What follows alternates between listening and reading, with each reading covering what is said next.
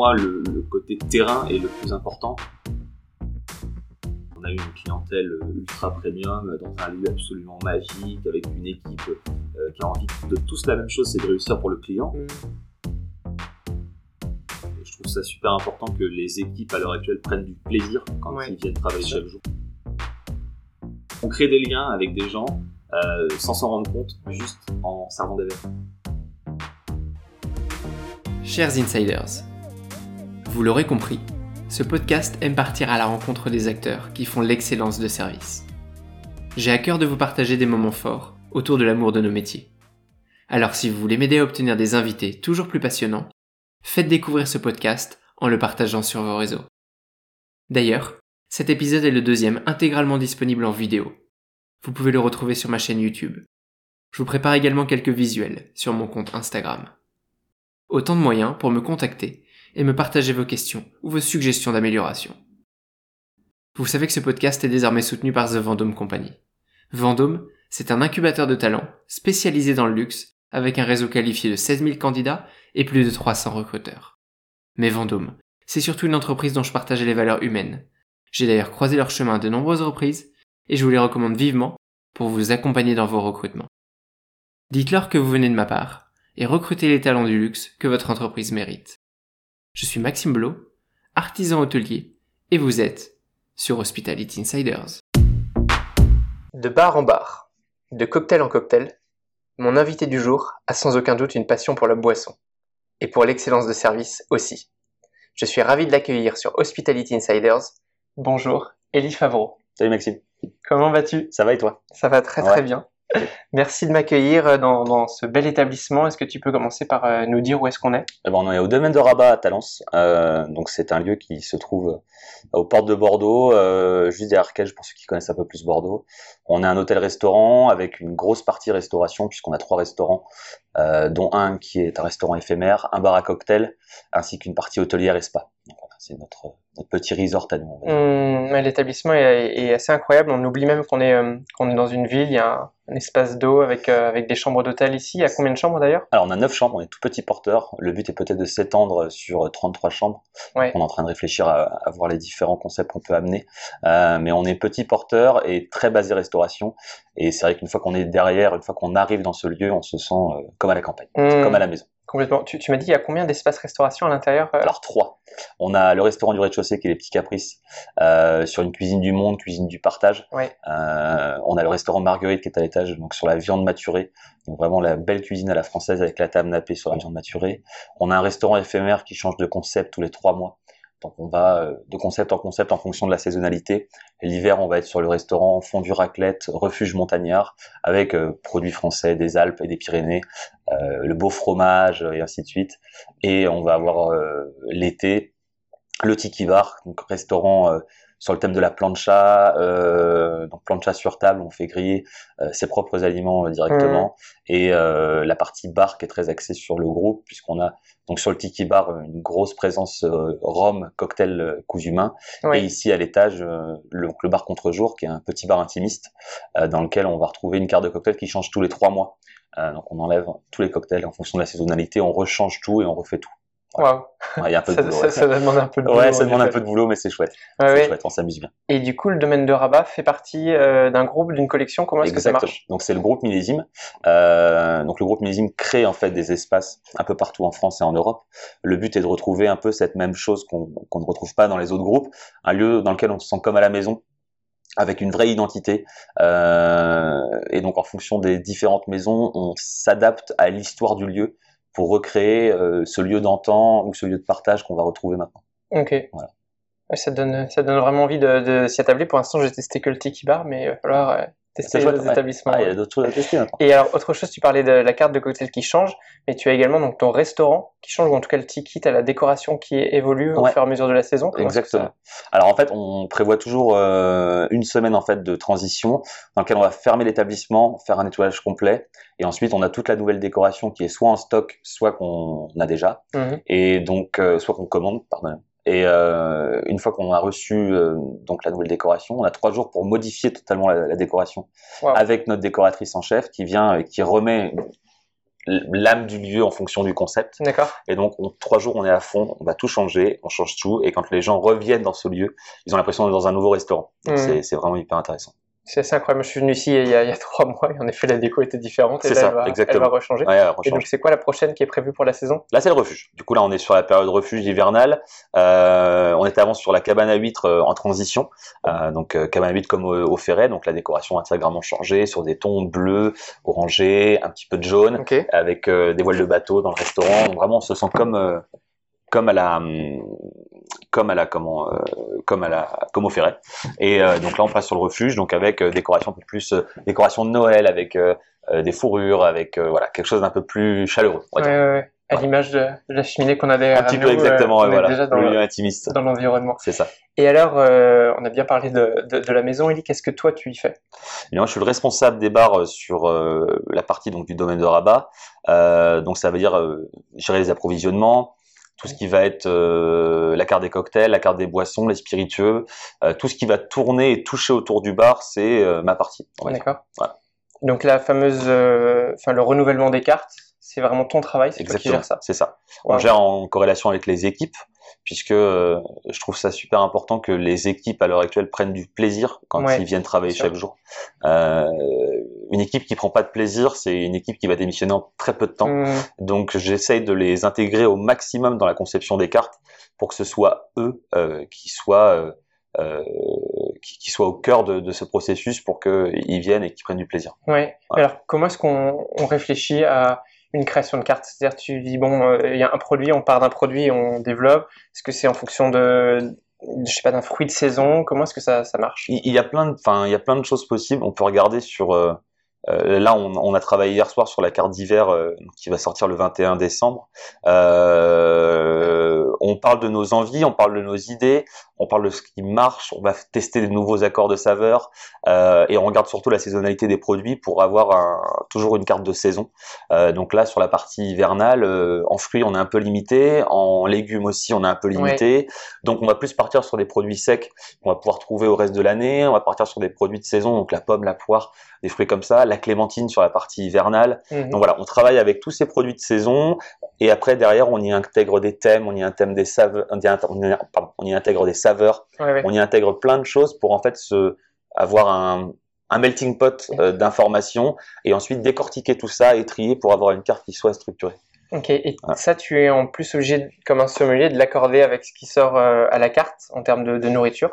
Pas forcément je l'accorde en fonction des palais de mes clients. Ouais. C'est-à-dire que je veux à la carte, enfin je souhaite à la carte un, un cocktail de chaque typicité. Il faut de la mer, il faut de l'acide, il faut du fruité, mmh. il faut du sucré, il faut de l'umami, il faut, il faut tous ces arômes soient représentés à la carte.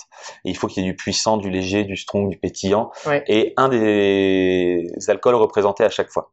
Donc c'est vraiment hyper important d'avoir tout ça. Euh, une fois qu'on a tout ça, euh, après on se débrouille pour nous conseiller au client s'il aime plus le fruit rouge, s'il aime plus euh, le côté pétillant, même s'il aime pas un produit en règle générale, euh, vu que dans la création du, du cocktail, il y a une tous les arômes sont représentés et que du mmh. coup c'est très équilibré. Du coup, on peut réussir à le conseiller de prendre ça, même s'il déteste le cognac. Et ben on va lui faire boire du cognac ouais, parce ouais. que on sait gustativement ça ressort très bien et qu'il va adorer ça. C'est génial. Voilà. Mais ça, ça, ça, doit demander un tel travail de, de recherche, de, de créativité. Est-ce que, en plus de ça, tu, tu arrives à être euh, sur le terrain pendant les services ou vraiment ton rôle maintenant, c'est de superviser cette, euh, Alors, cette organisation-là? Je suis, je, je préfère et euh, il y a certains chefs barman qui préfèrent se décaler sur une autre partie, euh, puisque effectivement ils ont beaucoup de travail de gestion Mm. et ainsi de suite. Je trouve que pour moi le, le côté terrain est le plus important, Ouais. puisque il- on peut très vite perdre la main au bar. Il y a toujours des nouveaux produits qui sortent, il y a toujours Mm. des nouveautés. Et il faut surtout pas perdre le, ce, ce, ce, ce, ce- ce- cette chose-là. Mm, Ce sens du terrain, euh, C'est c'est hyper important. ouais, Le terrain, c'est les équipes et la clientèle. bien sûr. À un moment donné, le goût de la clientèle, ça fait 10 ans que le goût de la clientèle a changé petit à petit. On est passé des cocktails très sucrés des années 90 avec des étages à des cocktails euh, ultra épurés, euh, plutôt basés sur l'amertume. On le voit avec l'arrivée du spritz. Il y a 10 ans, personne ne buvait de spritz. Mm. Maintenant, euh, c'est devenu à la mode, tout le monde connaît le spritz, ça se boit partout. Et Qu'est-ce qu'est-ce qu'il y aura demain On ne sait pas. Peut-être plus sur le côté fumé, sur le côté healthy, sur le côté. Donc voilà, il faut toujours rester en mouvement euh, dans la nouveauté, dans les nouveaux produits, et euh, mm. on a un monde qui bouge beaucoup. Et alors, ce serait quoi ton, ton cocktail du moment, euh, un peu tendance que, que tu aimes réaliser? Ah, Cocktail tendance du moment, il y en a plein. Enfin, sur le côté amertume, j'aime par exemple le Negroni parce que c'est euh, pour moi, euh, le cocktail euh, représentatif, c'est le cocktail préféré des barmen pour la plupart. on boit du Negroni parce que le Negroni c'est super bon. et c'est un cocktail dans lequel on peut amener beaucoup de choses. Normalement, c'est fait à base de gin. Si on le tourne par exemple avec un mezcal, on apporte un côté fumé. On peut le travailler différemment. Il y a plein de choses. Il y a vraiment, vraiment, vraiment beaucoup de choses. Hmm. Quand tu me parles de mezcal, j'ai les papilles qui, qui frémissent vraiment. complètement. Donc ça, c'est pareil. Ça fait partie des produits qui étaient il y a dix ans sur le marché, il n'y avait rien, il n'y avait hmm. aucun mescal. Euh, il a fallu que euh, des petites sociétés commencent à importer du mescal en France pour qu'on ait des produits qui soient de plus en plus qualitatifs, puisque les tout premiers mescal qui sont arrivés en France, c'était un jus de barbecue. Quoi. Vraiment, c'était vraiment pas bon.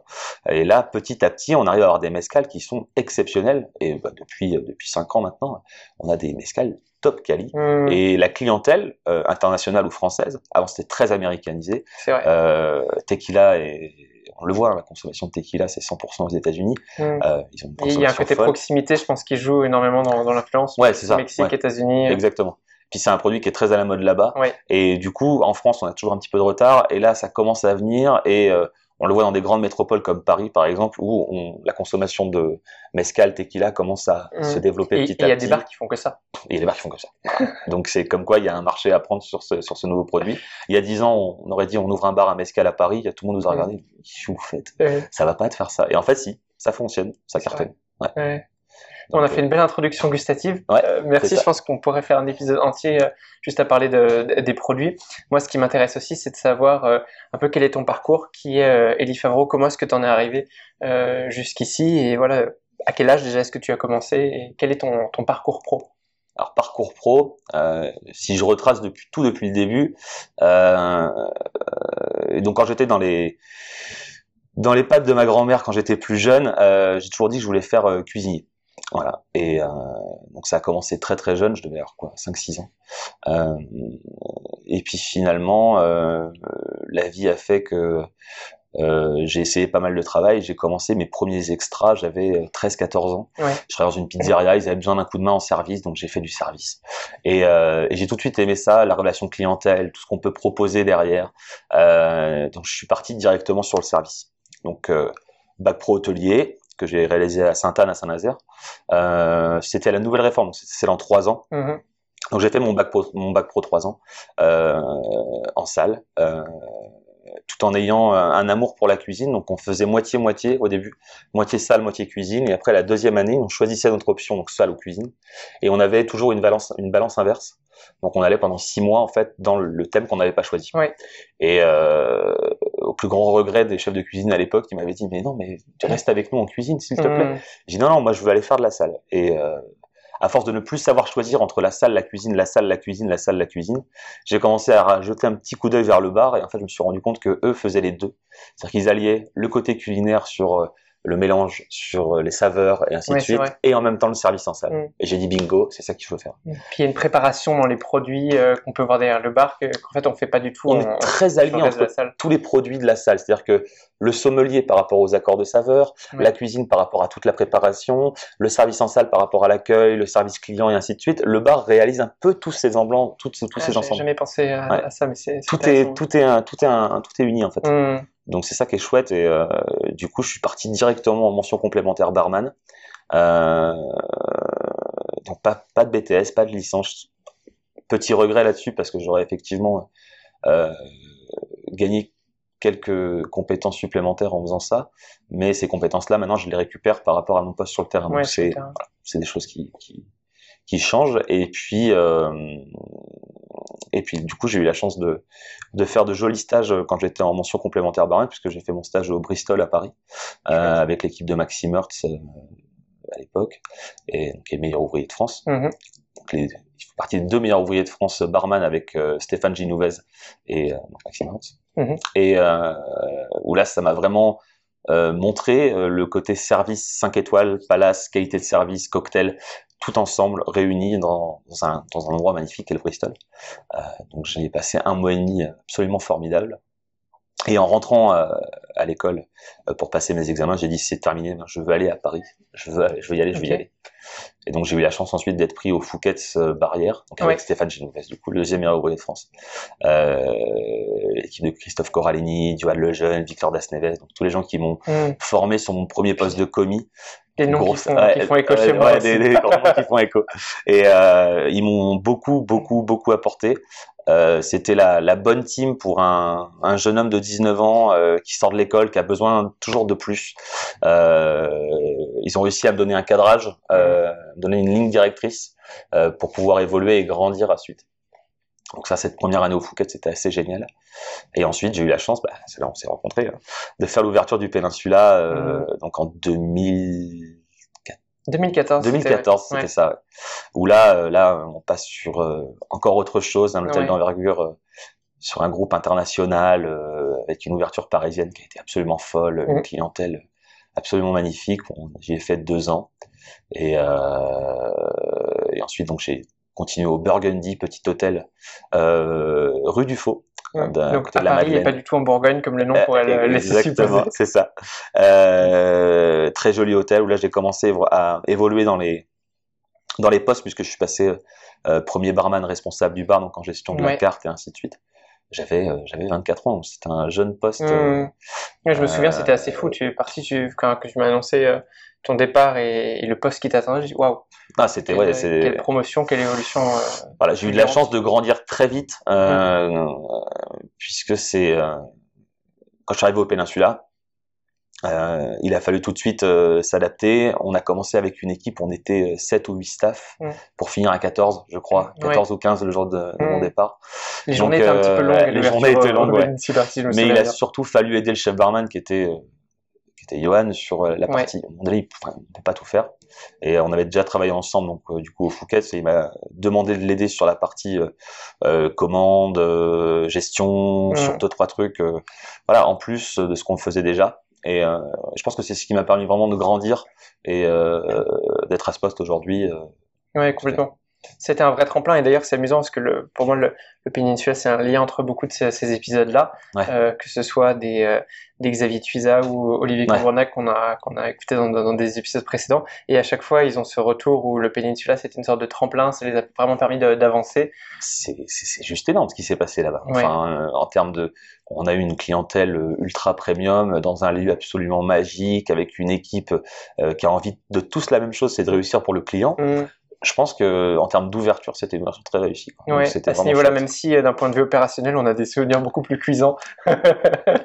il faut, il y a les deux. Il y a le souvenir euh, de l'opérationnel qui a été très très compliqué, mais euh, ce qu'il faut en retenir, je pense maintenant, c'est ce côté très entraide, très euh, tous là ensemble dans la même team. Il n'y a pas une équipe bar, une équipe non, lobby, elle est, elle est assez et tout le monde était ensemble dans le même but, c'est satisfaire le client. C'était vraiment chouette. c'était top. Oui, complètement. Donc tu, tu te retrouves au Burgundy euh, sur euh, ce poste euh, de, de, responsable, tu y restes combien de temps?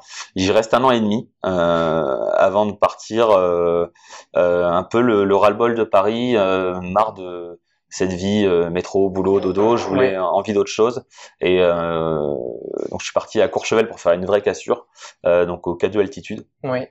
Palace également du coup.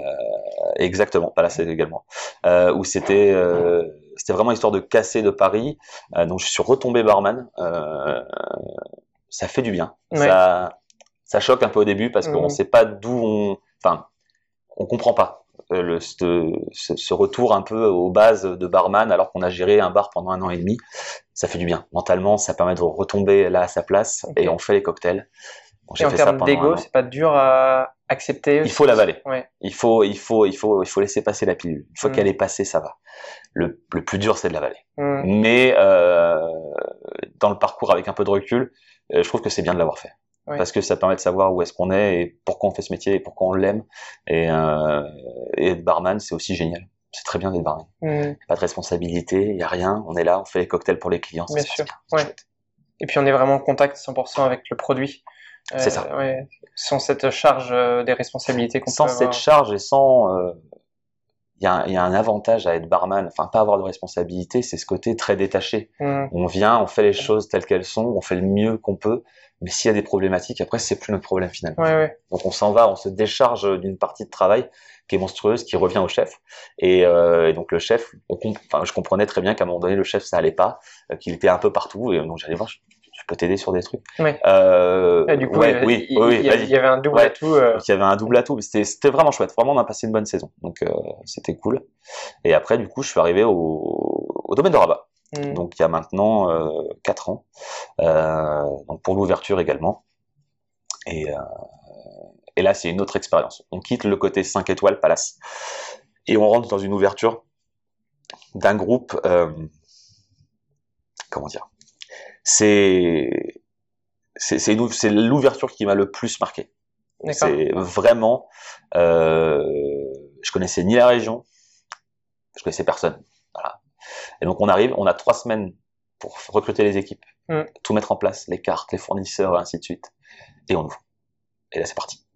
Et on a passé une saison absolument formidable. Ça a été génial. Et euh, ça fait quatre ans maintenant que j'y suis, donc c'est toujours génial. Ouais. Mais alors, ce que, ce que je veux bien comprendre dans ton poste, c'est qu'il est un petit peu différent. T'es pas juste chef barman ici, c'est-à-dire que tu travailles pas uniquement avec le domaine de Rabat. C'est ça. Euh, c'est quoi exactement, euh, pas juste ton intitulé, mais dans tes missions, comment est-ce que euh, ça se déroule puisque tu travailles et à Bordeaux au domaine de Rabat et également dans les autres hôtels et restaurants du groupe Millésime, comment Mm. est-ce que ça fonctionne? Alors en fait, j'étais donc les deux premières années responsable bar du, du domaine de Rabat. D'accord. Donc j'ai fait ça et la toute première saison, j'ai notre directrice Thérèse qui nous demande euh, d'ouvrir un rooftop euh, à la Baule, puisqu'on avait un hôtel à la Baule qui s'appelait l'hôtel de la Palmeraie, avec un toit plat. Et euh, elle me dit, j'aimerais bien ouvrir un rooftop, il n'y a rien sur le, sur le toit de la Palmeraie. Je dis, écoutez, pas de problème, quand est-ce qu'on peut l'ouvrir? Il dit, je sais pas, euh, pour vous, quand est-ce qu'il faut l'ouvrir? Je dis, c'est simple, là, on se laisse deux semaines, deux, trois semaines, et on ouvre le bar. Puisque on était déjà début juin, et je voulais pas rater la euh, saison juillet-août. quoi. Ouais. C'était- vraiment important. Elle m'a dit, mais comment on fait en trois semaines? Je dis, ça va le faire. Donc, on a en trois semaines. En plus du poste ici, il a fallu gérer l'ouverture et la création d'un bar à côté. Recruter, ainsi de suite, faire la carte. Et donc, en trois semaines, on a réussi à tout faire. Et donc, le bar a ouvert, a fonctionné la première saison. Ça a été compliqué, mais ça l'a fait.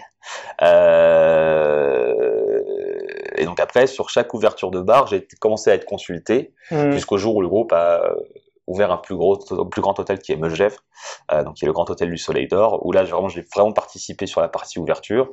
Et à la fin de la saison, du coup, je suis rentré dans le dans la partie euh, groupe, sur toute la partie bar, où je suis en fait maintenant responsable des bars euh, du groupe Millésime. Oui, Donc du coup, création de concepts, tout ce qui tourne autour de- des bars dans le groupe Millésime. d'accord. Donc tu as combien de bars sous ta responsabilité? Alors, à l'heure actuelle, deux vrais bars à cocktail. Ensuite, on a des maisons qui n'ont pas forcément besoin de bars à cocktail. Je prends l'exemple de Sassy, donc le château de Sassy qui est sur la montagne de Reims. Euh, 99% des ventes, c'est du champagne. D'accord. Parce que on est entouré de vignes, on est entouré des vignes de chez Mobillon. Il y a, voilà, c'est champagne, champagne, champagne, champagne, champagne. Donc, il faut que j'aille pour faire une petite sélection de spiritueux, euh, tourner autour du raisin, Mhm. avoir des produits qui sont qualité, quali, de quali à la française, euh, donner une identité au bar, Ouais, ouais. mais sans laisser le côté, euh, le côté comment? Le côté, vraiment, le- ce qui marche là-bas, c'est le champagne. Hmm. Je vais pas y toucher. On a un restaurant qui s'appelle le Manège à Léognan. Euh, leur vente, c'est et d'ailleurs ils n'ont qu'une carte de Pessac Léognan.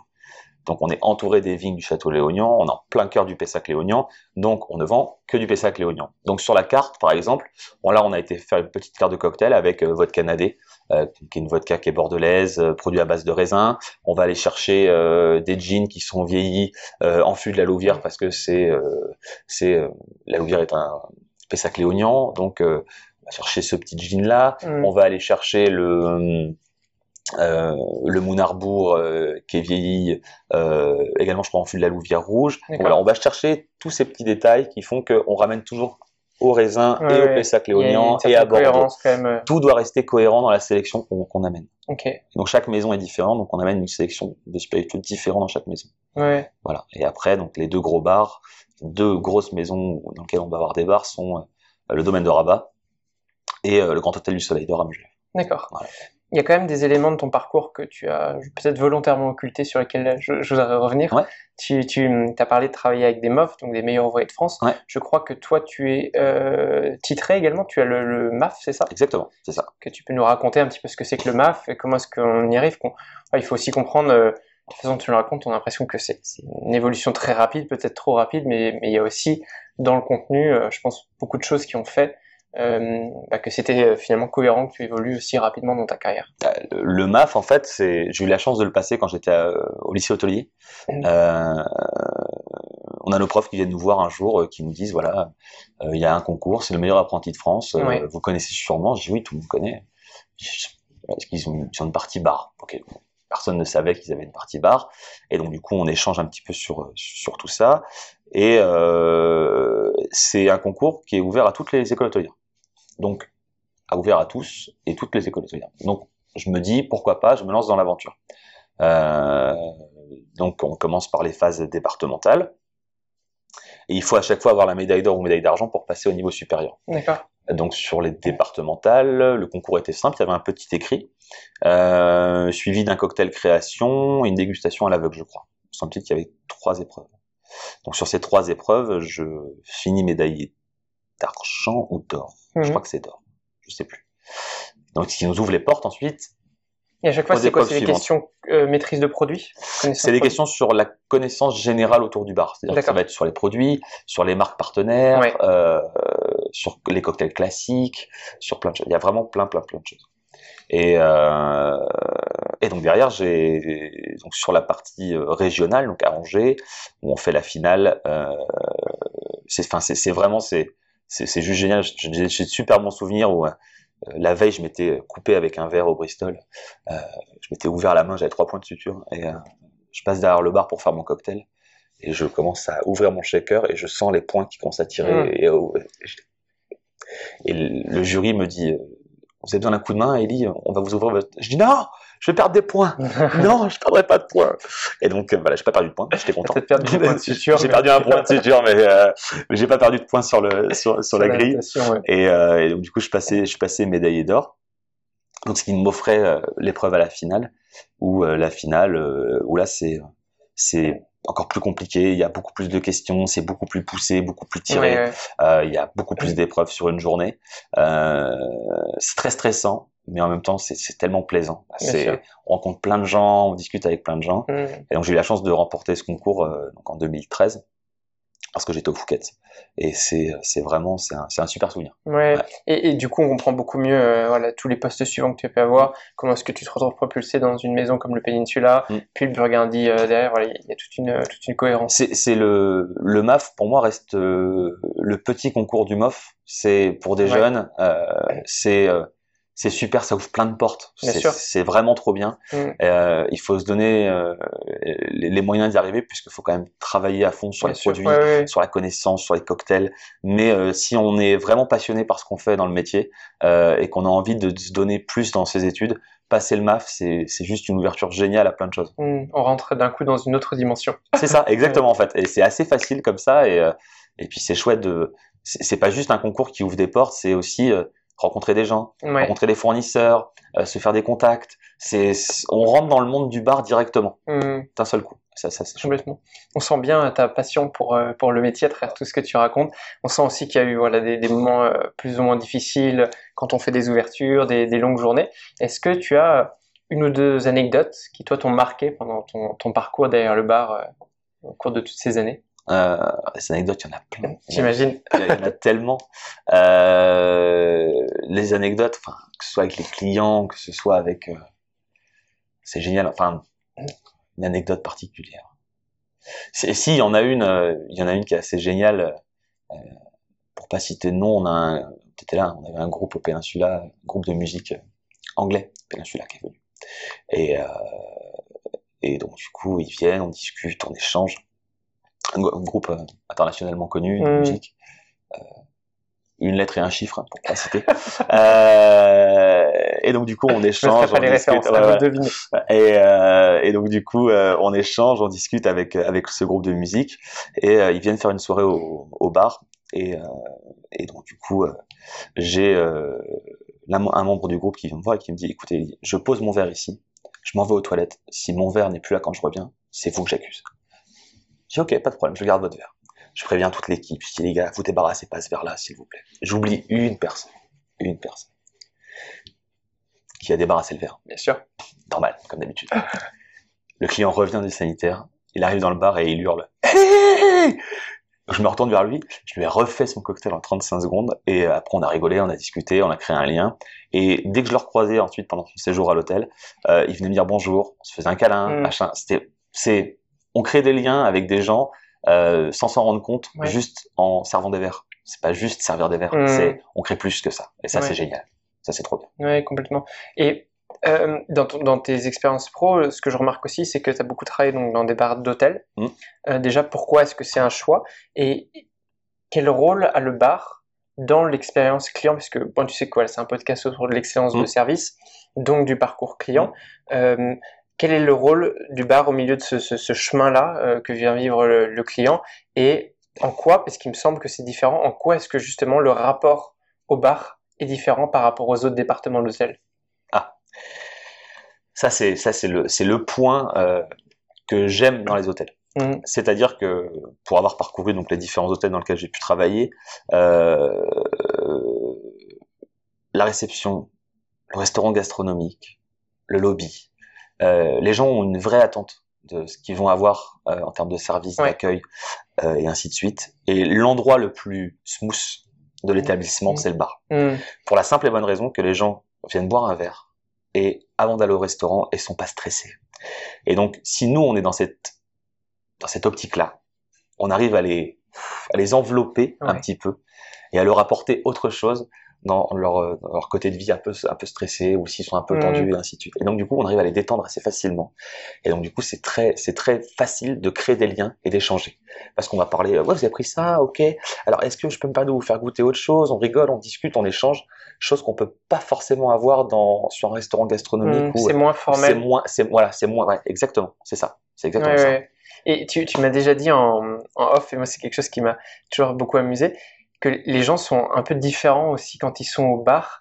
Euh, parce que justement, ils se confient. Il y a des choses qui hmm. se disent sur un comptoir de bar qui se disent pas autour d'une table. Ça, c'est... Euh, quand un client arrive tout seul au comptoir, c'est qu'il veut discuter. Hmm. Donc, on lui propose un journal. Normal. Il faut quand même, quand même lui proposer une expérience. Mais, euh, mais il, il a qu'une seule envie, c'est de discuter, d'échanger savoir ce qu'il faut faire à Paris, savoir ce qu'il faut faire dans la région, euh, raconter la petite anecdote du matin s'il y a un room service qui n'a pas été. Euh, on est on est un petit peu les confidents. On est les confidents. Voilà. Ils échangent autour d'un verre. C'est ce côté apéritif qu'il est apéritif ou dégustation d'un spiritueux qui les met dans, dans de bonnes conditions. Quoi. Oui, complètement. c'est une vraie, c'est des, vrais préliminaires à l'expérience euh, de restauration. Ouais, ça. Ouais te dire, c'est un Et puis c'est une expérience, enfin totalement différente. Je sais que sur la partie euh, millésime, on essaye d'apporter une expérience euh, autre euh, sur le bar. C'est-à-dire que euh, dans beaucoup de bars maintenant, on choisit ses cocktails par rapport à une liste d'ingrédients. Ouais. Euh, voilà, c'est partout pareil. C'est énervant d'avoir la même chose partout pareil. C'est une liste. Des fois, les ingrédients, les gens ne savent pas ce que c'est. Mm. Euh, gustativement, on ne sait pas ce que ça donne. Et donc là, on a pris le concept à l'envers, d'avoir d'aller chercher les émotions, d'aller chercher euh, autre chose. Et donc, si je prends l'exemple de Rabat, donc du domaine de Rabat, le bar contre jour, on choisit son cocktail par rapport à une carte postale. D'accord, génial. Donc, chaque image est en corrélation avec un cocktail, et donc on choisit son cocktail par rapport à une image. Et donc, on est sur un autre, euh, une autre façon de, de voir le métier et une autre expérience. Ouais. On apporte vraiment autre chose. Complètement. Et, et l'émotion, c'est vraiment quelque chose euh, aujourd'hui dans l'expérience du luxe euh, qui, est, qui, est, complètement euh, recherchée par le client et c'est comme ça qu'on se différencie. Nous, chez le millésime, en tout cas, c'est notre fer de lance. C'est-à-dire que euh, notre métier de base, comme le dit si bien notre directeur, c'est dodo, manger et boire. Mm. Et si on compte le spa, on rajoute. Mais si on fait juste ça, on, on est comme tous les autres. Ouais. Donc il faut apporter une notion en plus qui est l'expérience, dans lequel euh, dans lequel le client va se dire waouh, j'ai passé un moment extraordinaire et c'est grâce à ça hmm. qu'on arrive à se différencier. Hmm. Et alors comment est-ce que, enfin, déjà quelle toi ta définition de l'excellence de service au-delà même du domaine de, de Rabat et comment est-ce que tu l'incarnes et comment est-ce que si tu la transmets à tes équipes pour euh, un peu faire une transition avec le, management? Euh, L'excellence de service, c'est, c'est pour moi, c'est le client, le client doit être bien. Si le client a des étoiles dans les yeux, si le client pétille, si le client est satisfait de tout ce mm. qui se passe, et si on a un temps d'avance sur les demandes du client, pour moi, ça c'est la qualité de service. On ramène un verre d'eau, on repropose un verre de vin alors qu'il n'est pas terminé. Des petites choses, des petits points comme ça, qui font que ça, ça déjà, on a une qualité de service qui est bien. Ouais. Et ensuite, derrière, il faut apporter du plus.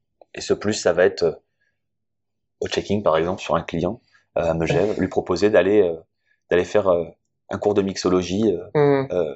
dans les dans, dans les faire, je sais pas, monter en raquette pendant deux heures, aller faire un cours de mixologie au milieu des bois autour de la chartreuse et redescendre en luge. Voilà, des choses qu'on voit nulle part ailleurs. Mmh.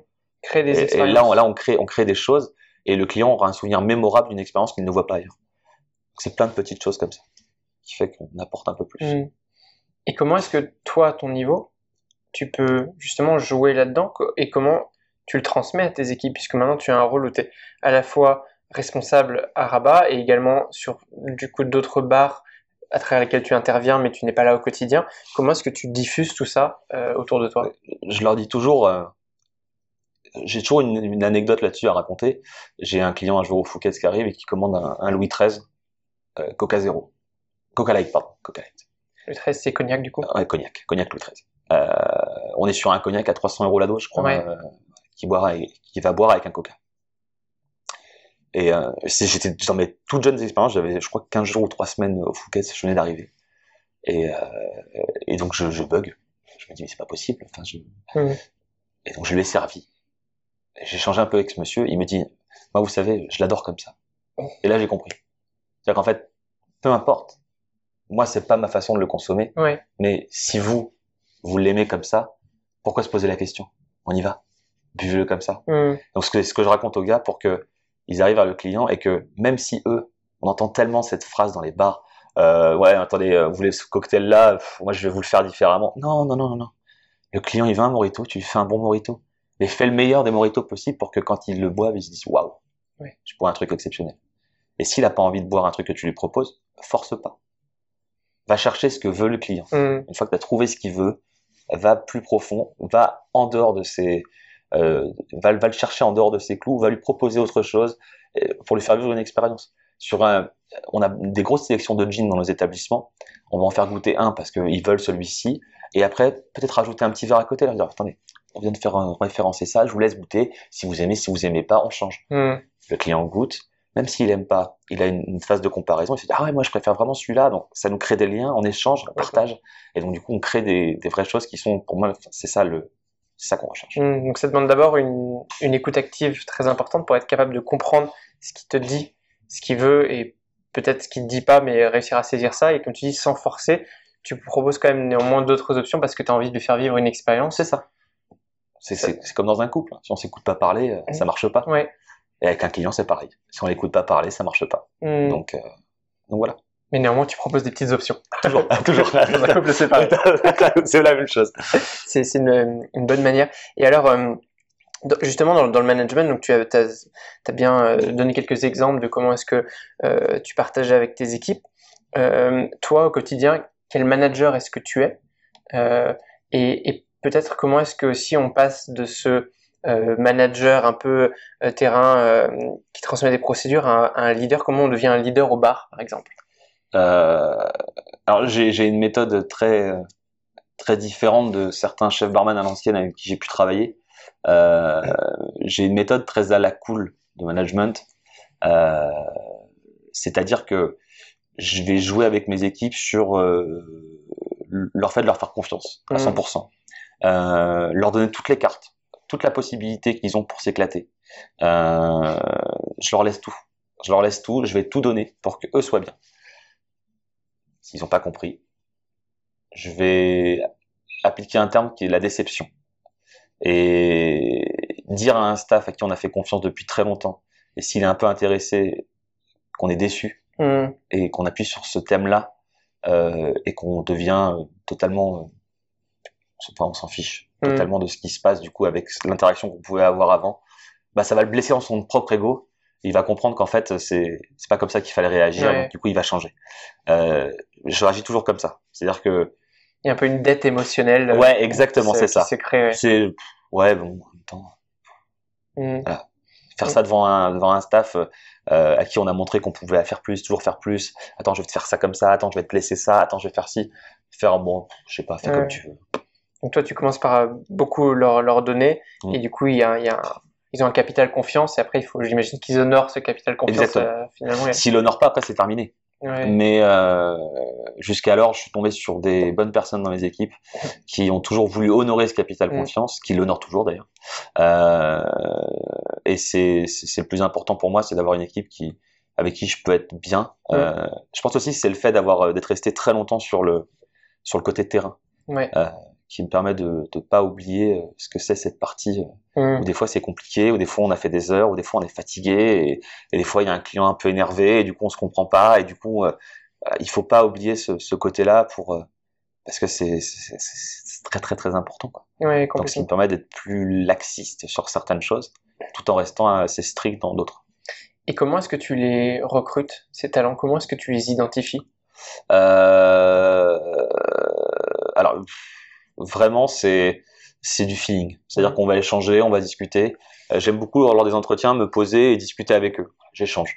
Euh, j'échange sur plein de trucs, j'échange sur plein de choses. Euh, que ce soit sur euh, leur cocktail préféré, les alcools qu'ils adorent, ce qu'ils ont été voir comme film récemment, ce qu'ils ont, voilà.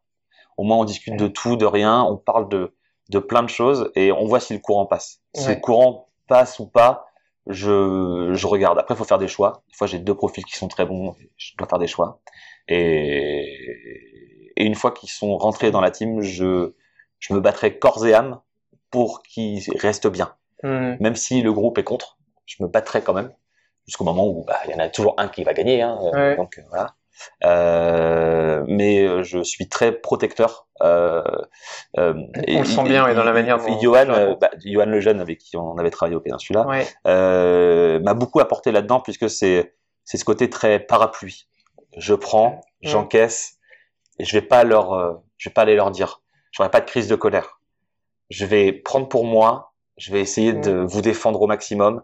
Je vais remettre des petites cartouches de temps en temps parce qu'il faut bien quand même, à un moment donné, recadrer et remettre les choses propres.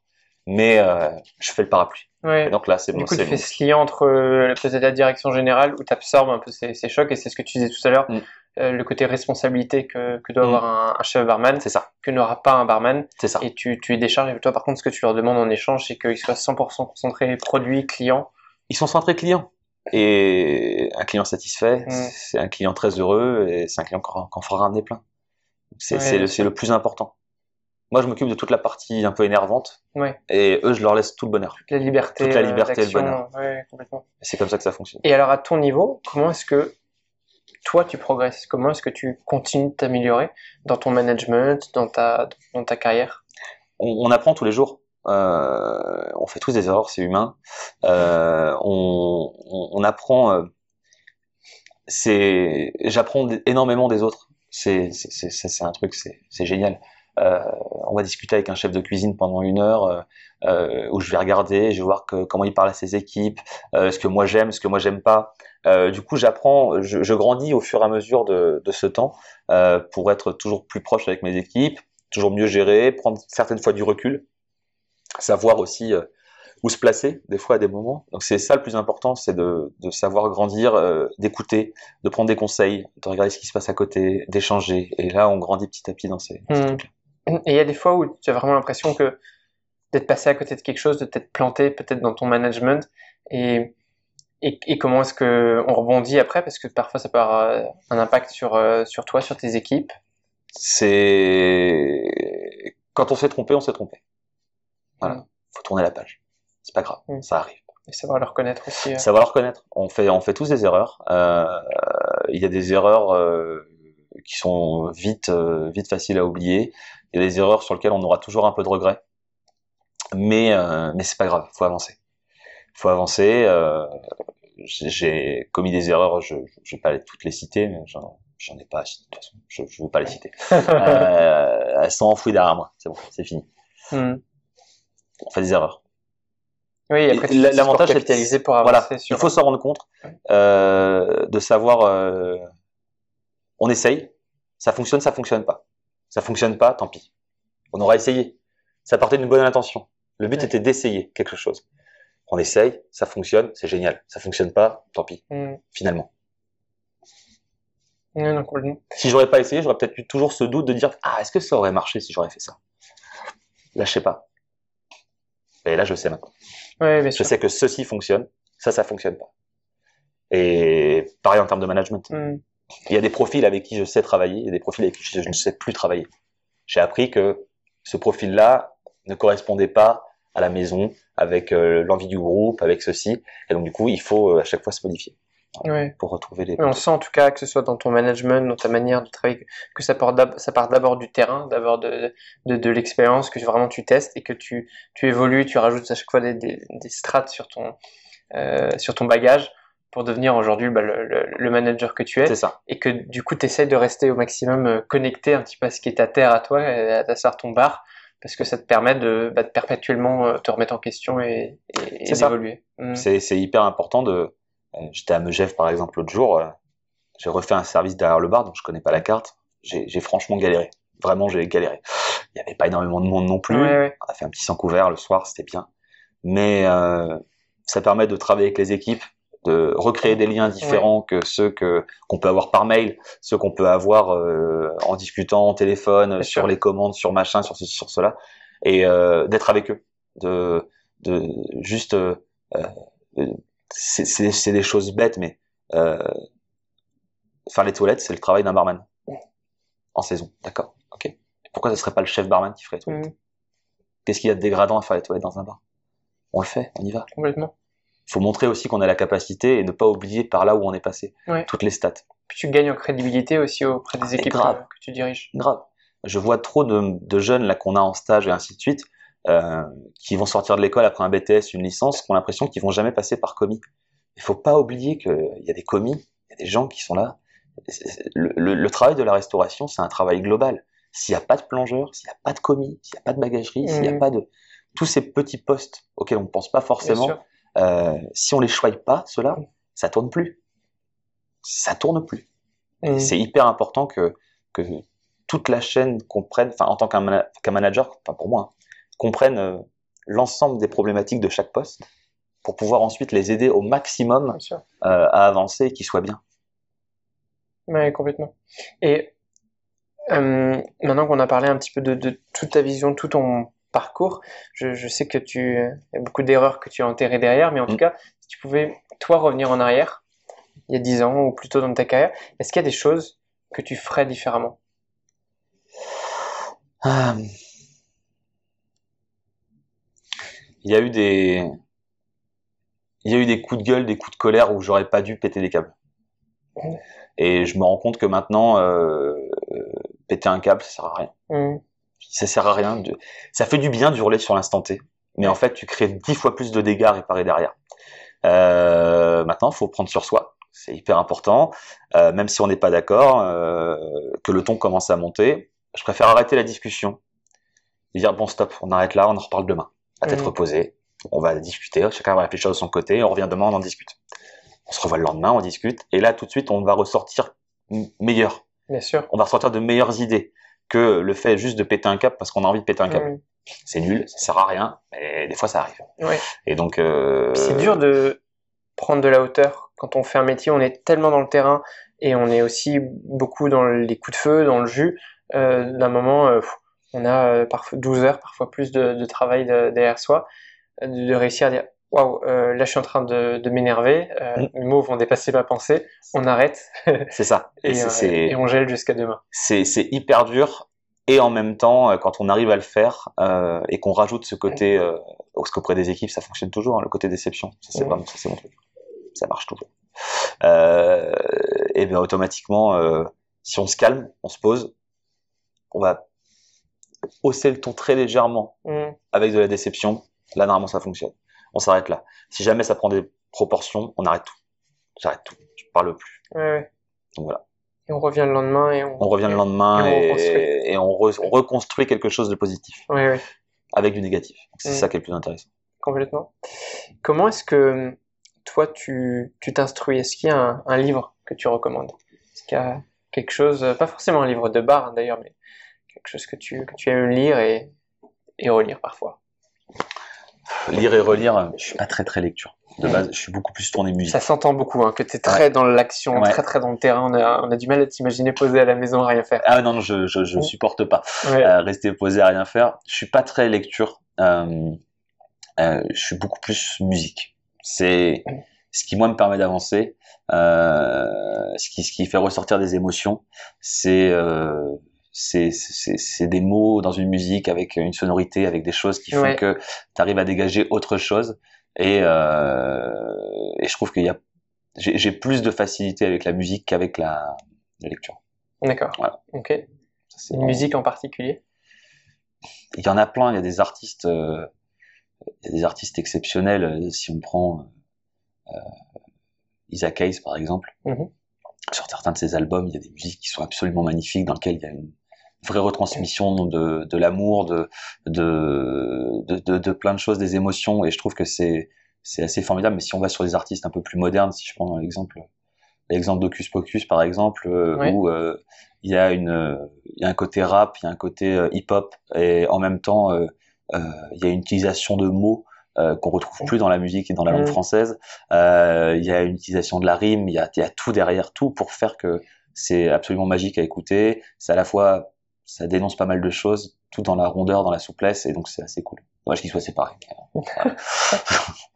J'aimais beaucoup Hocus Pocus, ouais. dommage qu'ils soient séparés. C'est amusant, euh, je fais des parallèles, mais tu vois, quand j'avais interviewé euh, Muriel, euh, qui, qui maintenant est chef pâtissière et qui était mm. du coup pâtissière au Péninsula aussi, on, on retrouve ce côté, bah, c'est des profils tellement terrain, avec ces caractéristiques de, on, on a je sais pas, on est peut-être moins attiré par ce côté euh, euh, lecture posée. On a besoin d'être toujours dans l'action et la musique, ça se mêle bien avec ça. Dans la musique, il peut y avoir aussi une, forme d'action. C'est ça. C'est assez drôle de, de retrouver ça chez certains profils. Je pense que c'est les, profils terrain sont plus musique que lecture. Ça, c'est ça, c'est vrai certitude. je sais pas si on peut faire une généralité, mais c'est quand même J'aurais tendance à, aller vers ça, oui.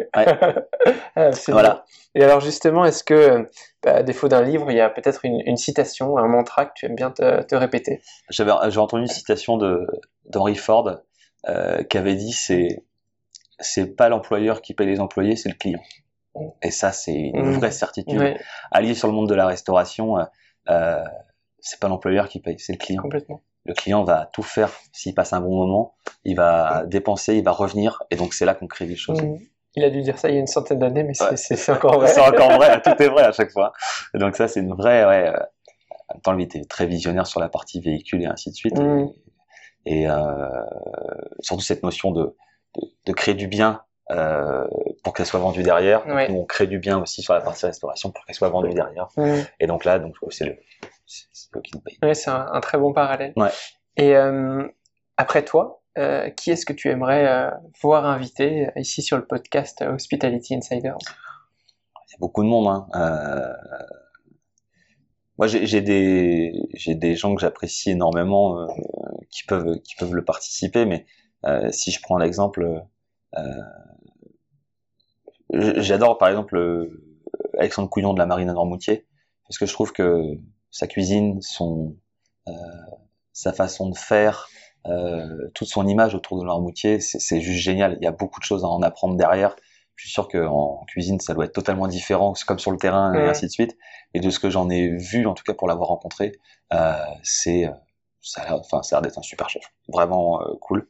Ou sinon, mon, bah, mon PDG qui, avec qui je travaille tous les jours, qui est Philippe Bonin, euh, qui lui euh, m'apporte beaucoup puisque c'est quelqu'un qui n'est pas issu de l'hôtellerie-restauration, il sait où il veut aller. Euh, il a une vision sur 5, 10, 15 ans de, de là où sera le groupe. Euh, c'est très compliqué pour nous de, de suivre cette façon de faire parce que c'est, c'est, ça c'est, comment dire, c'est, c'est très compliqué. Hmm. C'est vraiment très compliqué. il a des visions que, et ça se réalise, hein, on le voit maintenant, il y a quatre ans, jamais on aurait dit que on aurait fait tel chiffre d'affaires, que tel lieu serait comme ceci, que tel lieu serait comme cela. Et lui, il le savait. Donc du coup, euh, On a à la fois visionnaire, créatif. Euh, visionnaire, créatif, sans être dans ce milieu-là. Derrière, ça, demande un, ordre de bataille pour pouvoir suivre. Euh, ouais, exactement. Il faut suivre la cadence après, mais c'est chouette. pour pouvoir suivre le rythme du général. après, voilà, c'est aussi ce qui nous, c'est aussi ce qui nous motive. Là, on sait que pour l'année 2022-2023, on est sur sur trois nouveaux projets euh, hôteliers. Il y en a un, c'est secret. Je dirais pas où c'est, parce que j'ai pas le droit pour l'instant. Il y en a un qui va être à, pour 2022 à, à Biarritz, euh, château de Brindos. D'accord. Et un à Théoul-sur-Mer, donc le château de Théoul. Voilà, on est sur des grosses ouvertures à euh, plus d'une trentaine de chambres, euh, trois, quatre points de vente restauration. Euh, voilà, vois un peu dans ce même système qu'on a ici, avec euh, des plus gros porteurs. Donc on est en train vraiment de, de se développer là-dessus et il faut en même temps gérer les bars présents, gérer les cartes et penser à l'ouverture sur, euh, sur des choses qui sont euh, qui sont la conception du bar sur l'inox, comment on va le mettre en place, sur plein de choses. Et il faut il faut tout le temps, tout le temps, tout le temps aller de l'avant. Mmh. Donc c'est chouette. Ça fait beaucoup de, de, très très beaux projets et, on voit que tu es vraiment investi aussi dedans, que tu as envie de, de développer au milieu de ça ouais, complètement. Quelqu'un qui souhaiterait euh, rentrer en contact euh, avec toi, Eli, euh, quel est le meilleur moyen pour le faire? Euh, bah, Via Instagram. Donc c'est Eli Favreau, mhm. F-A-V-R-E-A-U. Euh, très on simple. on verra des beaux cocktails? Ouais, ouais, on, on voit quelques cocktails. je mettrai les références. Donc, donc voilà, ou par par mon mail. Donc c'est eli e l i e millésime du 6 collection.com. Mhm. Voilà. Donc c'est mon adresse mail, c'est très simple pour me joindre. J'essaierai de répondre avec tout le travail qu'on a assez rapidement. Sinon, il faut venir directement au domaine de Rabat. il faut venir directement au domaine de Rabat, mais après, je tourne dans les maisons, donc je suis pas forcément tout le temps là. Euh, mais principalement, je suis là. Si vous avez besoin euh, de me rencontrer, discuter, je suis là. Et euh, Elie, j'aimerais beaucoup, euh, pour terminer ce, cet épisode, euh, te laisser le, le, mot de la fin. Si tu avais un, un, dernier mot, un message que tu aimerais faire passer aux insiders, donc, aux auditeurs de, du podcast, quel serait-il?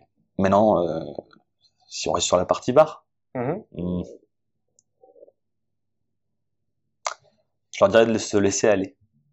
Euh, d'aller dans le joli bar à cocktail et de faire confiance au barman, puisque c'est ça qui apporte toute la différence. Euh, buvez bien, ça c'est c'est une notion très importante. On voit tellement de gens qui boivent des produits qui sont de mauvaise facture. Euh, la France est le plus gros consommateur de whisky, mais c'est le plus gros consommateur de William Peel, par exemple. Le whisky qui est le plus bas de gamme. Laissez-vous aller, essayez des choses. Quitte à payer des fois 2-3 euros le verre plus cher, mais c'est pas grave faut le faire. Mm. Il faut tester. C'est toujours dans le même truc. C'est une expérience. On voit autre chose, on découvre autre chose, on discute et on se laisse aller. Et ça fait du bien de se laisser aller aussi des fois. Voilà. Vivez l'expérience. C'est ça, exactement. C'est ça. Quelle belle manière de, terminer cet entretien. Merci beaucoup de m'avoir ben, reçu merci au, à toi domaine de Rabat et, d'être euh, bah, venu faire cette interview pour, euh, pour Hospitality Insiders. C'est cool. À bientôt. À bientôt. Chers insiders, qu'avez-vous pensé de cette découverte du métier de barman? Moi, j'en ai encore les papilles tout émoustillées. Je vous rappelle que vous pouvez retrouver l'intégralité de l'entretien sur ma chaîne YouTube. Vous y découvrirez le magnifique domaine de Rabat.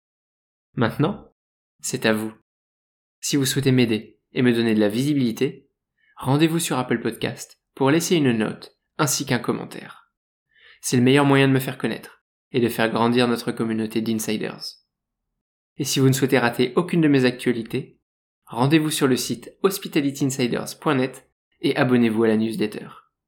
Je m'appelle Maxime Blo et je vous dis à bientôt